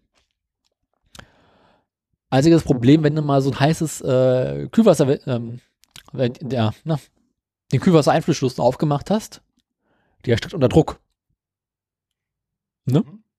Dann macht's pfff, und dann hast du ein paar, hast eine verbrannte Hand. Ist auch schön. Außerdem äh, dehnt sich Wasser ja unter Wärme aus, deswegen hast du halt auch nochmal ein bisschen mehr Druck. Ähm, früher, als man mit diesem Kühlsystem angefangen hat, dachte man sich, hm, warmes Wasser ist ja leichter als kaltes, kaltes Wasser. Und äh, wieso Ja. Okay, ja. lassen wir nicht einfach unten das Wasser drin? Das wärmt sich auf, steigt dabei nach oben, zieht der Wa- Motor vorbei und wenn es oben angekommen ist, schicken wir es raus zum, ähm, na, zum Kühler, wo es sich Äh, ja dann wieder abkühlt, nach unten absetzt und dann wieder unten ankommt am Motor. Funktioniert im Prinzip, du brauchst aber trotzdem noch eine Pumpe, weil sonst nicht schnell genug läuft. Nicht unbedingt. Damit hat man angefangen. Und festgestellt, ja, es geht. Ist halt relativ langsam. Und ist halt, ja genau, ist halt dadurch auch in seiner Kühlleistung begrenzt. Ist halt, wenn du einen kleinen Motor hast, der jetzt nicht unbedingt viel Leistung hat, Mhm. Wie es bei den ersten wassergekühlten Motoren üblich war, ist es kein großes Problem. Wenn du jetzt aber so einen modernen Motor hast, dann ist das ein ziemlich großes Problem. Weil aktuell wird das Kühlwasser bis zu 10 Mal pro Minute umgewälzt. Ja, weil das Problem ist nämlich, wenn das Wasser, Kühlwasser nicht schnell genug abtransportiert wird, Wird es zu heiß. genau, gibt es halt Punkte, an denen das Wasser halt siedet. Und da ist Ja. ein Problem. Ist auch für den Motor nicht so gut. Also deswegen hat man angefangen, mit Wasserpumpen zu arbeiten. Ja. Ähm, man hat ungefähr so als Faustregel das vier- bis sechsfache äh, des Motorhubraums an Kühlflüssigkeit dabei. Mm, ja. Ungefähr. Ist so eine Faustformel. Naja, kommt hin. Klassischerweise kannst du sagen, bei großen Motoren brauchst du mehr Kühlflüssigkeit, bei kleinen Motoren brauchst du weniger. Bei kleinen Motoren mit sehr, sehr viel Leistung brauchst du wiederum ein bisschen mehr als bei einem großen Motor mit sehr, sehr wenig Leistung. Ja, da fällt da, das fällt sogar so, also das vier bis, ich glaube beim, beim, beim K sogar noch mehr. Also das, da kann man, glaube ich, sagen, da hat man so zwei, zwei Liter oder, oder zwei Liter, ich weiß nicht, je nachdem, welchen, was für einen Kühler wir verbaut hatten. Ne? Und bei 250 Kubik Hub- Hubraum. Also Ja, ja. Das ist, ja, ja. Aber ist auch kein Verbrennung, ist auch kein Automotor. Ja, halt in Miniatur, aber wie gesagt, Hochleistungsmotor, ne? Deswegen, Mhm. ja, da braucht man mehr, richtig. Also mein Wagen hat irgendwie fünf oder fünfeinhalb Liter Hu- ähm, Kühlflüssigkeit dabei, Mhm. was ungefähr einem fün- sechsfachen von dem entspricht, was er einen Hubraum hat. Ungefähr. Also, diese Kühlwasserpumpe schubst dieses Zeug ungefähr 10 Mal pro Minute bei Spitzenleistungen durchs System durch. Kannst du also dementsprechend vorstellen, diese Kühlwasserpumpen muss einfach was machen, ne? Jetzt fangen wir mal an, uns zu überlegen, wie haben wir, was für einen Kreislauf haben wir da? Also Das Wasser muss irgendwie durch den Motor durch, aber es muss ja auch irgendwie einigermaßen intelligent durch den Motor durch. Der Weg des Wassers. Es kommt oben rein und geht unten wieder raus. Ja. Beginnen wir bei der Kühlwasserpumpe. Diese sorgt dafür, dass das Kühlwasser schnell durchs System durchgepumpt wird und ähm, die einzelnen Abteilungen des Motors äh, mit Kühlwasser versorgt. Bei einfachen Motoren wird das Wasser einfach einmal durch den Motor durchgepumpt und kommt hinten wieder raus. Bei äh, moderneren Motoren geht aus der Kühlwasserpumpe meistens noch ein weiterer Ausgang raus, der direkt, direkt zum Zylinderkopf ähm, bewegt, Mhm. weil der Zylinderkopf ist im Allgemeinen relativ heiß und braucht deswegen mehr Kühlung und würde über eine normale Kühlung über den Motor äh, zu heiß werden. Danach hast du noch moderne Turbomotoren, wo der Turbolader auch ganz gerne seine eigene Kühlung haben möchte ja. und so weiter und so fort. Vielleicht hast du noch eine Lichtmaschine, die ein bisschen wärmer wird. Also machst du da noch weitere Ausgänge, die ähm, das Kühlwasser durchs System pumpen. Ja. Bei, bei dem Kartmotor, den wir hatten, zum Beispiel ein ganz simples Ding, da wurde der, die, das Kurbelwellengehäuse zum Beispiel mal gar nicht gekühlt. Die Kühlung setzte am Zylinderfuß an und ging oben aus dem Zylinderkopf wieder raus. Lief. Ja, das war läuft, hast du bloß das Problem, dass du dann eine etwas andere Zylinderkopfdichtung brauchst mhm. und irgendwie dafür sorgen musst, dass da oben sich Öl und Wasser nicht kennenlernen. Genau, die Zylinderkopfdichtung an der Stelle war ähm, quasi, es war ein Teil, aber die war relativ komplex, genau, weil da halt noch die, die Kühlwassergänge abgeschnitten werden mussten vom Rest. Und wenn du halt zwei äh, Kühlsysteme oben hast, kannst du halt den Zylinderkopf anders kühlen und musst dir um Ölwasser und äh, Wasser und Öl nicht so Gedanken machen. Dann brauchst du immer noch mehr externe Schläuche und so einen Scheiß. Ja. Aber äh, wie gesagt, wenn der Zylinderkopf relativ heiß ist, willst du da eh ein bisschen mehr Kühlung haben, als das aufgewärmte Wasser, was unten aus dem Motor hochkommt. Kannst du dir für einen Kart eine dumme Idee st- vorstellen, die, Wasser, die Wasserpumpe anzutreiben? Ja. Über die angetriebene Achse. So ist es nämlich. Hast du mir schon mal erzählt, ich war total bescheuert. ist gut, ne? Äh, Ja, besser als so ein Handkurbeln, ne? ja, genau. Wie bei Alpha lange Jahre. Das musste man dann auch machen. ne? Wenn, wenn man das so sieht, dann hebt der Mechaniker hinten die Hinterachse hoch und muss mal einmal Gas geben, damit das durchrührt. Äh, Wir hatten, Ja, wir, hatten, wir, wir hatten ganz dekadenten elektrische Wasserpumpe verbaut. Ah, Eigentlich, eigentlich eine, eigentlich eine, eine, eine, Unter eine Servo-Unterstützungspumpe, glaube ich, aus, einem, aus dem Mercedes ML, aber hat genau gepasst. Ah, hier, Wärmepumpe brauchen wir eh nicht. Hat, ja, nee, das war ein Ersatzteil. Das kam halt aus dem Ersatzteilkatalog für den ML. Hatte ungefähr den gleichen, hatte, hatte den gleichen, exakt den gleichen äh, Schlauchdurchmesser. Mhm. Ähm, Deutsche und, eine ziemlich, und eine ziemlich, genau, und eine ziemlich gute, und eine ziemlich gute äh, Drehzahl dafür. Hat genau gepasst bei 12 Volt. Hing einfach, die hing einfach an der Zündung. Zündung war an, Mine kriegt, kriegt, kriegt Strom, läuft. Der Motor musste nicht mal laufen. Das heißt, ich habe es oft so gemacht, nach einem Rennen oder so, wenn das der Motor sehr heiß war, Zündung einmal unterbrochen, damit der Motor ausgeht, Zündung wieder eingemacht, um ihn runterzukühlen. So. Warum das denn? Damit er nicht so lange steht. Ah.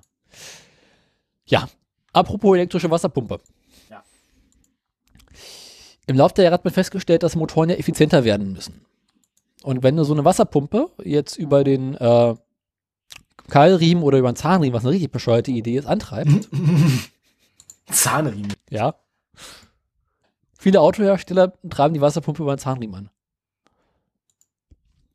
Also, Okay. also wenn sie direkt vom Motor antreiben lässt, ist super, weil Motor macht hohe Drehzahl, braucht mehr Kühlung, Kühlwasserpumpe dreht automatisch höher, ist nicht so doof, Motor hat von der Drehzahl, erzeugt nicht so viel Wärme. Eigentlich keine schlechte Idee. Aber was machst du jetzt nun, wenn der Motor noch einigermaßen kalt ist, nicht so viel Kühlung braucht? Und die Wasserpumpe trotzdem laufen muss und quasi Energie braucht. Ja, haben wir sich Gedanken gemacht und festgestellt, hm, wenn wir jetzt die Wasserpumpe nicht mehr vom Motor aus antreiben, sondern ihre eigenen ähm, Versorgung bekommen über einen eigenen Motor, also einen Elektromotor, dann können wir ja die Wasserpumpe bedarfsgerechter einstellen. Das heißt also, wir können sie auslassen, wenn der Motor zu kalt ist. Wir können sie höher drehen lassen, wenn der Motor so warm wird. Mhm. Ja, ja. Und wir können Weit so beispielsweise bei niedrigen Drehzahlen, wenn wir ein sehr mageres Gemisch fahren und der Motor zu heiß wird, was äh, bei modernen Motoren gerne passieren kann, können wir sie quasi stärker einstellen und unabhängig von der Motordrehzahl dafür sorgen, dass sie trotzdem noch kühlt. Ja, das kann man machen. Wenn man dann noch, wenn man dann noch in Kombination dazu quasi einen Rotor vom Kühler hat, den man einstellen kann. Jetzt kommt's. So eine elektrische Wasserpumpe ist nämlich wesentlich effizienter, braucht ungefähr 200 Watt. Während äh, so eine klassische Wasserpumpe, die vom Motor angetrieben wird, wesentlich mehr braucht. Ich weiß jetzt keine Zahlen, aber es ist mehr. So ein bisschen davon abhängig, was du für einen Motor hast. Außerdem, wenn du einen Turbomotor hast und der ist hinterher noch so richtig schön warm, dann So, kannst du das, was aus. du gerade erzählt hast, Genau. Du kannst den Motor ausmachen, die Wasserpumpe laufen lassen. Beziehungsweise, also kannst du mit noch weitere Baugruppen abkühlen lassen, beziehungsweise kannst du sogar, wenn der Motor aus ist, die Heizung noch laufen lassen. Also wenn du jetzt beispielsweise irgendwie äh, eine Standheizung nach der hinterher brauchst, weil du vielleicht eine Weile noch im Auto sitzt oder du ein Wohnmobil hast, dann kannst du das Kühlwasser vom Motor noch weiter durch den Motorraum befördern und damit eine Heizung antreiben. Ah, Gar nicht das so, klingt ne? vernünftig. Ja, ist vernünftig. Deswegen setzt man heutzutage bei modernen Motoren verstärkt auf elektrische Wasserpumpen, was ich insgesamt relativ sinnvoll halte. Denke ich auch. Passiert auch seit längerer Zeit schon mit äh, Servopumpen für die Lenkung oder mit ähm, den Klima, ähm, na, den Klimaanlagenkompressoren. Was zur Folge hat, dass du irgendwann am Motor wieder ankommst und der nur noch einen Keilriemen hat, der Lichtmaschine antreibt. Dann bist du wieder beim Käfer angekommen. Ja, das ist aber gut so. Ja, ist gar nicht doof eigentlich. Weil dann kann man tatsächlich immer nur das tatsächlich auch betreiben, was man gerade braucht. Jo. Und der Widerstand der Lichtmaschine richtet sich ja nach dem Strombedarf im Fahrzeug. Jo. Ja, das ist vernünftig. Gar nicht doof. Macht Sinn. Muss man nicht immer alles mit durchrühren, so. Ja, vom Rührer. Ist so naheliegend. Okay, also, wo geht die Reise jetzt hin? Wir sind aus der Kühlwasserpumpe raus. Und Jo. da wir jetzt gerade schön so am Motorblock sind, ach, bleiben wir doch gleich Jo. hier, Nice. gehen wir direkt in den Motorblock rein. cool. Arbeiten uns lang, entlang der Zylinderwände hoch, nehmen Mhm. aber so ein bisschen Wärme auf, Jo. kühlen gleichzeitig die Zylinder und die Kolben runter. Und wenn wir oben angekommen sind, entscheiden Dann, wir, okay. dann lecken wir durch die Dichtung in den Brennraum ja, und erzeugen eine, Be ja, genau. ein Papst. Einen neuen Papst, genau.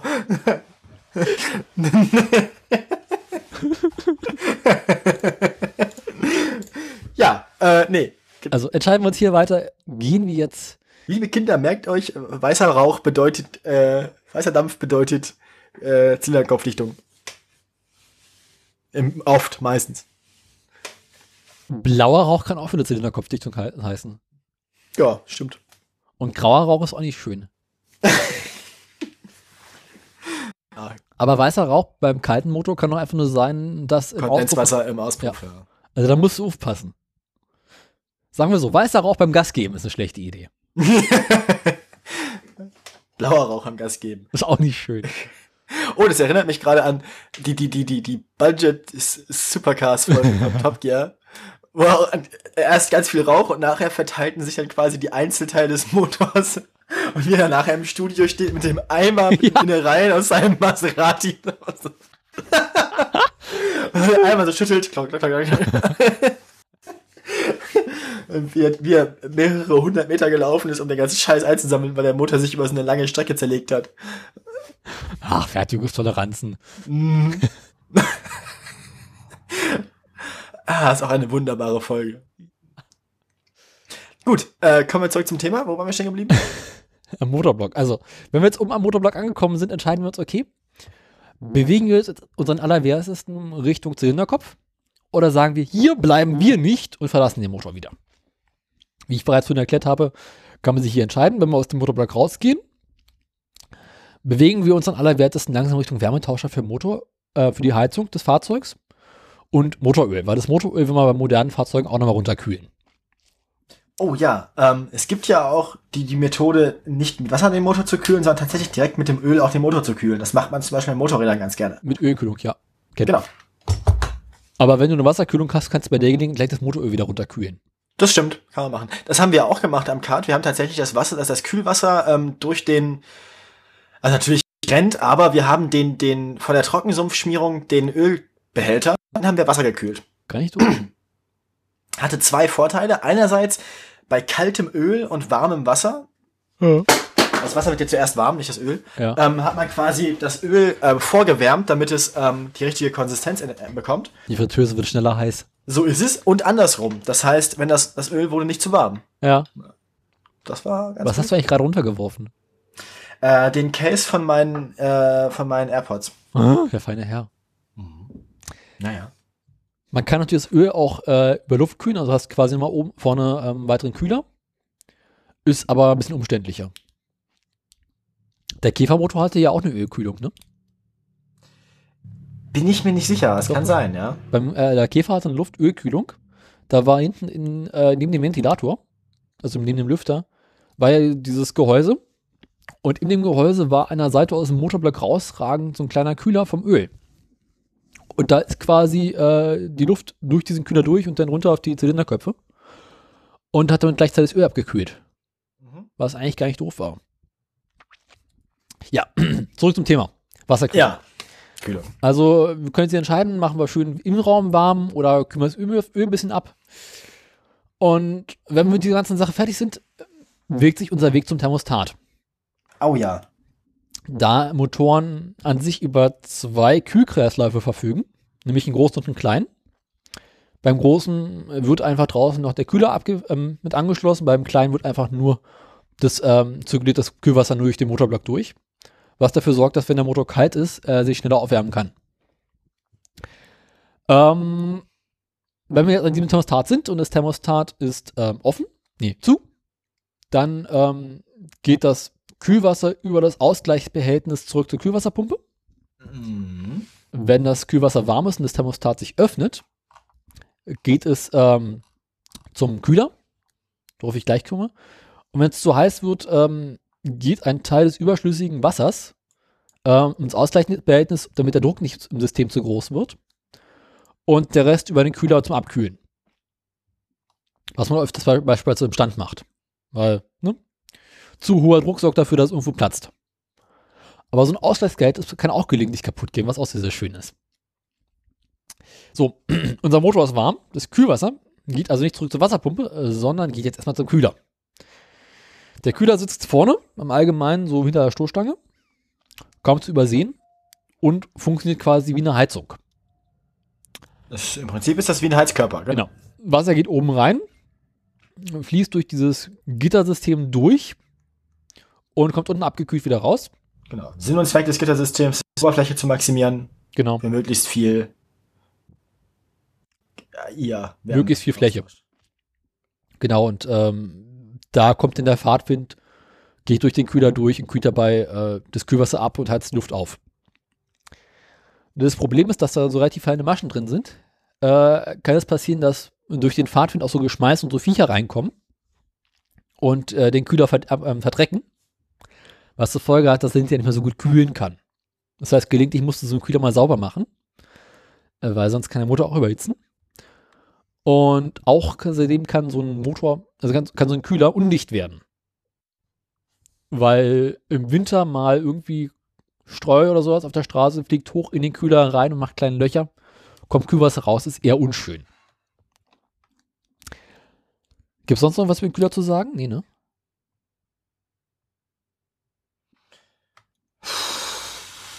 Macht Wasser. kalt. Punkt. Also, die Kühler, der Kühler ist natürlich ähm, ein, ein verwundbarer Punkt jedes Fahrzeugs, weil er gemäß seines Zwecks natürlich relativ weit außen sitzen muss, damit die Luft einen kurzen Link hat und halt ähm, oft ein Material, das besteht im Wesentlichen aus Aluminium, lässt sich schlecht reparieren. Das heißt, ähm, allein dadurch, wenn man jetzt irgendwie auch, auch kleinere Frontalzusammenstöße hat, ähm, vorm, alles, was vorm Kühler ist, sind Plastikteile, die sich leicht ersetzen lassen im Ja. Wesentlichen. Ähm, Dahinter das, wird's das, das erste richtig Wesentliche, was kaputt geht, ist der Kühler. Kühler lässt sich normalerweise auch nicht reparieren mit Aluminium schweißen, sodass noch Wasser durchfließt und es schön aussieht. Das geht nicht. Das heißt, ein Kühler ist äh, oft ein Teil, das, ich, das man ersetzen muss. Und ähm, Also kleinere, Ja. Lek- kleinere Löcher kann man noch ganz gut stopfen, aber äh, sobald es größer wird, hilft auch der Trick mit dem Ei nicht mehr. mit dem Ei. Kennst du nicht den Trick mit dem Eiweiß? Ja, so, dass man quasi, ja, ja, geht so. Ist aber auch keine dauerhafte Lösung. Nee, aber ich finde die großartig.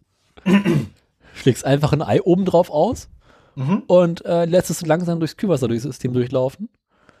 Und sobald es warm wird, stockt das Ei und dann ist dicht. Halt komplett dicht, Ja. aber Okay. was im Ähm, amerikanischen Vorort kannst du das machen. Was, was, noch, ähm, was noch interessant ist, ähm, wenn Kühler sehr frei liegt, wie zum Beispiel am Motorrad oder so, dann muss man den regelmäßig tauschen, weil kleine Steine, Dinge dagegen fliegen und halt die, äh, die Kühlrippen ähm, verbiegen, Ja. sodass keine Luft mehr durchfließt. Das ist die Effizienz des. Kühlers. Oder gut, der Dreck kriegst du ja raus, aber ähm, ein Kühler kann auch durch das Umklappen der, der oder durch das Verbiegen der Kühlrippen irgendwann an Effizienz verlieren. Mhm. Wenn er, wenn er zu offen liegt und zu viele Teile reinfliegen und zu viel Kram reinfliegt. Ja, ja. So, aus dem Kühler sind wir raus, jetzt geht's wieder zurück zur Wasserpumpe und da schließt sich der Kreis. So, was machen wir jetzt nun, wenn der Wagen nicht fährt, aber trotzdem läuft? Beispielsweise im Stand, im Leerlauf. Irgendwie, Hier einen Föhn. irgendwie müssen wir noch weiterhin Luft durch diesen Kühler durchbringen. Da hat man sich früher gedacht, also insbesondere bei, bei Fahrzeugen mit Heckantrieb, wo der Motor parallel zur Fahrbahn drin war, also richtig rum, packen wir doch einfach vorne auf die Kurbelwelle einen Ventilator rauf, der konstant Luft ansaugt. Ja. Äh, super, geringe Drehzahl, wenig Luft, hohe Drehzahl, viel Luft. Hm. Der Ding läuft aber immer. Verbraucht auch Energie. Ist irgendwie unschön. Und was machst du, wenn du einen frontgetriebenen Wagen hast? Gut, Mini hat seinerzeit gesagt, kein Problem, packen wir den Kühler auf die Seite.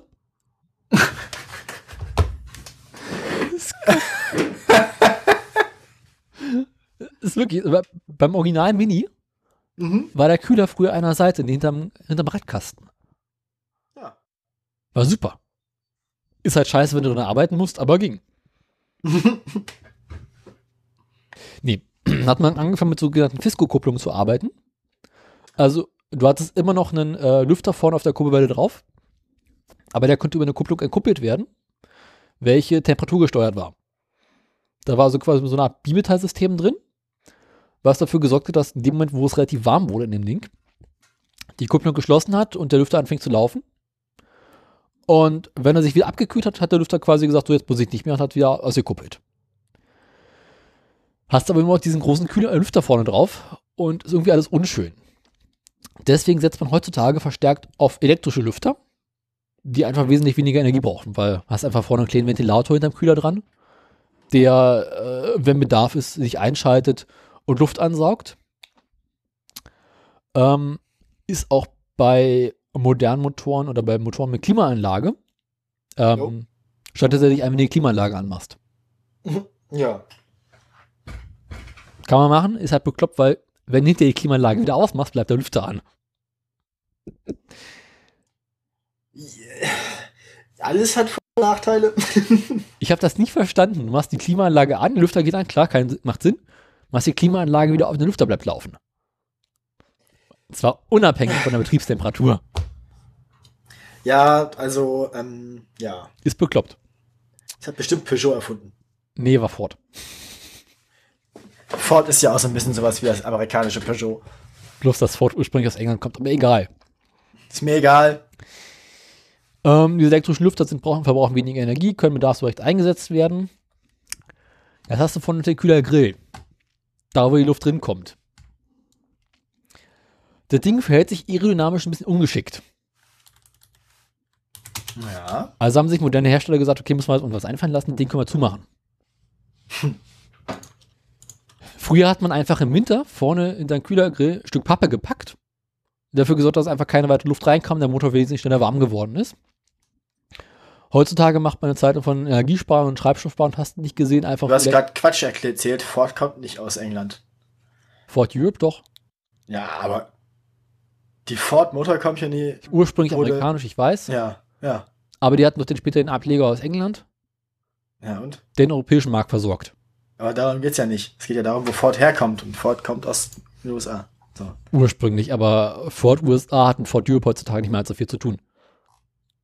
Ja.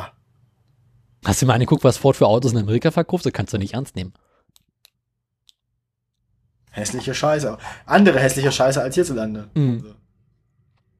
und größere Scheiße.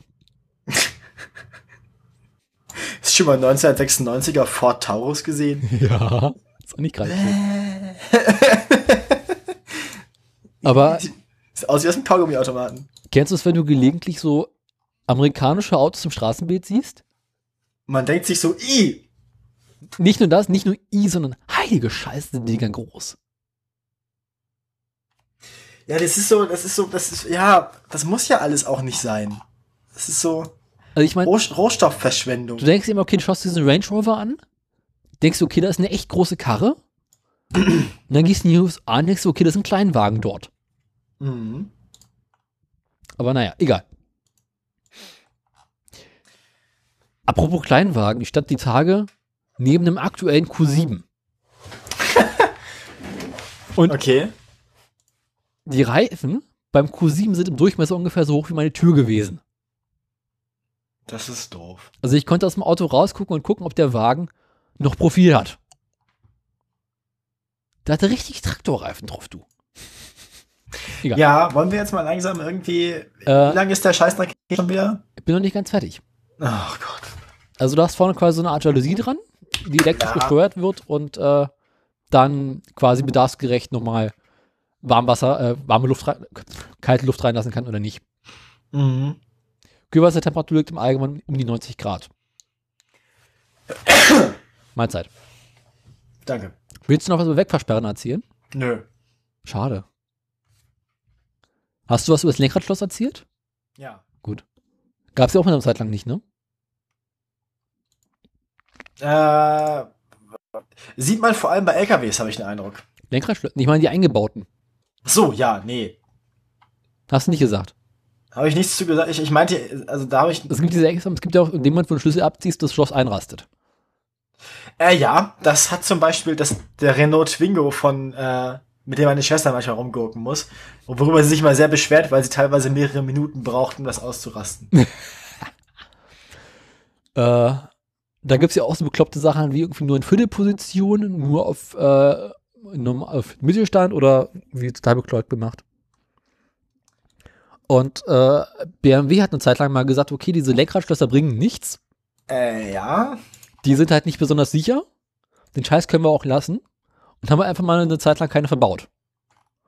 Dann fand die Kundschaft nicht ganz so lustig, weil sie gesagt haben, wir brauchen unser Lenkradschloss zurückhaben. Und jetzt bauen sie es wieder ein. Und jetzt ist du machst den Motor aus, das Lenkrad bleibt entriegelt und in dem Moment, wo du die Fahrertür aufmachst, riegelt es ein. Fand ich sehr, sehr faszinierend.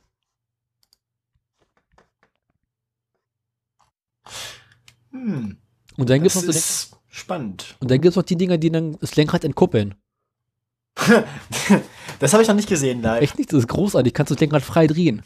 Das ist- hab ich, ich, ich kann mir vorstellen, also das ist ja logisch, wie das funktioniert, Mhm. aber ähm, gesehen habe ich das noch nicht. Ich glaube, Smart hatte das eine Zeit lang mal, wenn ich mich nicht irre. Hm. Was denn? Also irgendwas mal aus meinem Leben. Ich habe mich köstlich amüsiert darüber. ja. Okay, ähm, sind wir soweit durch mit dem Hauptthema? Äh, ich denke schon. Gott Also, sei mir fällt Dank. nichts mehr ein. Mir jetzt auch nicht. Oder? Nee. Du hast soweit alles gesagt. Ich habe soweit alles gesagt, du hast soweit alles gesagt. Unser Fahrzeug hat jetzt eine Wegfahrsperre und eine Kühlung. Alles ist gut. Apropos Wegfahrsperre. Wir hatten Ja. gerade einmal einen Alpha, hatte seinerzeit im Beifahrerfußraum ein Schloss für die Benzinpumpe. Oh ja. Das wäre quasi ähm, ein Teil dieses Dreikreis-Dings. nur halt davon getrennt. Also, das wurde nachher dann halt alles vereint in diesen RFID-Chip. Äh, mein Alpha war von nach 2000. Oh. Also der hatte Ja. im Beifahrerfußraum irgendwo hinter irgendeiner Abdeckung, konntest mit einem Autoschlüssel die Benzinpumpe abschalten. Habe ich auch erst später gelernt, als ich mal das ähm, äh, Handbuch durchgeblättert habe. Da dachte ich so, ach, guck an. Dinge gibt Egal. Ich habe übrigens der Wein äh, auf YouTube mal dieses Ding rausgesucht von den Simpsons mit der Wegfahrsperre. Was unter der Uber-Kurzmeldung ist. Geht auch nicht so lange. Also auch eine Wegfahrsperre kann dich nicht hindern, weiterzufahren. Ähm, Ähm, was ist ja noch, was, was ich mal äh, im Film gesehen habe, ich weiß nicht mehr genau welcher das war, ähm, wo es ein Diesel-LKW war, auch mit einer Lenkradsperre, wenn du den Schlüssel abziehst, Ja. ähm, wo, wo die zusammen gefahren sind und der Beifahrer hat dann während der Fahrt bei dem Diesel-LKW den Zündschlüssel Zündschlüssel rausgezogen und ist aus dem Fahrzeug gesprungen. Lenkrad eingerastet, Motor läuft so, ja. Ja, bei diesem modernen Schlü also, äh, Schlüsselsystem ist ja auch so, dass du irgendwie einen Schlüssel rauswerfen kannst, die Karre fährt weiter. Das ist aber auch alles. Er hat alles Vor- und Nachteile, haben wir ja schon mal gesagt. Ähm, ich würde sagen, ähm, wir verfranzen uns hier gerade schon wieder so ein bisschen. Das heißt, wir haben eigentlich wichtige, glaube ich, erwähnt. Über diese Keyless Entry-Systeme kann man auch wunderbar stundenlang ranten. Oh ja, oh ja, oh ja. Aber das machen wir mal anders. Ich Was bin ist der Meinung. daran, einfach eine Position zu haben, wo man Schlüssel reinstecken kann? Ja, ja. Da habe ich auch so Geschichten aus der Fahrschule zu erzählen. Aber das machen wir ein anderes Mal. Ich bin dafür. Wir ähm, kümmern uns jetzt noch um hässliche Autos Das hässliche Auto der Woche. und danach um die Aktien. Kommen wir uns mit Also, das hässliche Auto. Wo ist das Pad? das Pad, hier ist das Pad. Wo ist das Pad? Da ist das Pad. Darf ich jetzt? Darf ich jetzt? Du darfst den oberen Link öffnen. Ja, okay. Der ist ein bisschen verbeult. Das ist so eine hässliche Karre. Es handelt sich Die dabei- Farbe ist schlimm. Die Farbe ist nicht, das Auto, unser Auto ist schlimm. Es handelt sich dabei um den Citroën C3 Drei. Pluriel. Ich finde den gar nicht so schlimm tatsächlich. Ich finde diese Karre ganz, ganz schlimm.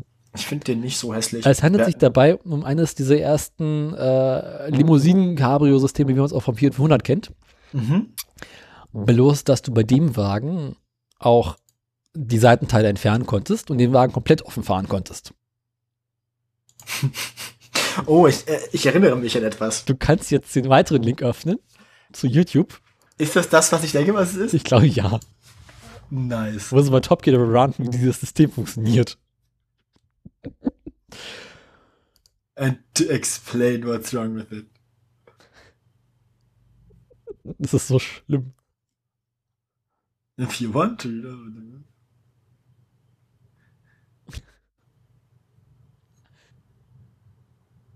Soll ich das Ding mal anmachen? Ja, hau rein. Da, als wir alle was davon haben. Mach. Lasst mich eben äh, was vorbereiten. Dann äh, können wir an sich auch anfangen. Äh, äh, erzähl mal was der Wein.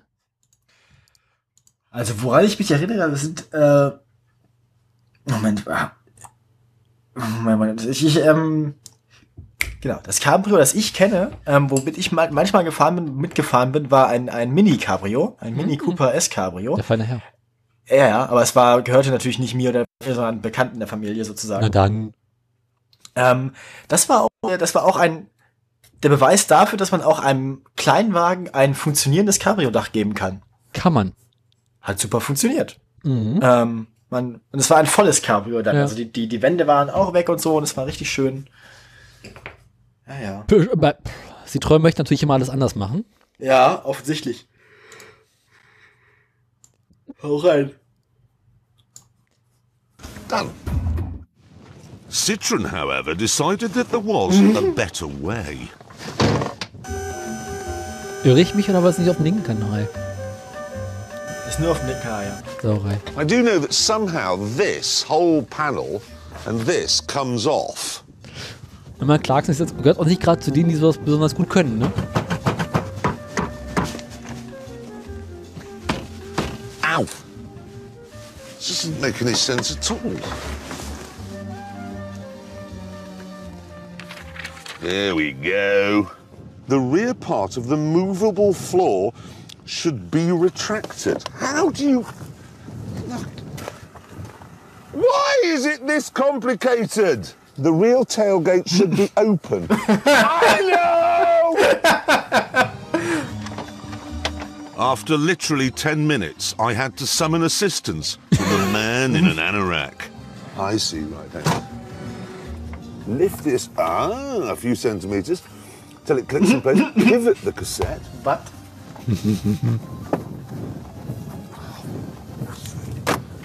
First, get a degree in mechanical engineering. Ah! Ich weiß nicht, warum das hässliche Auto der Woche ist. Das ist also vor allem bedienungstechnisch lustig. So there we are in just 22 minutes.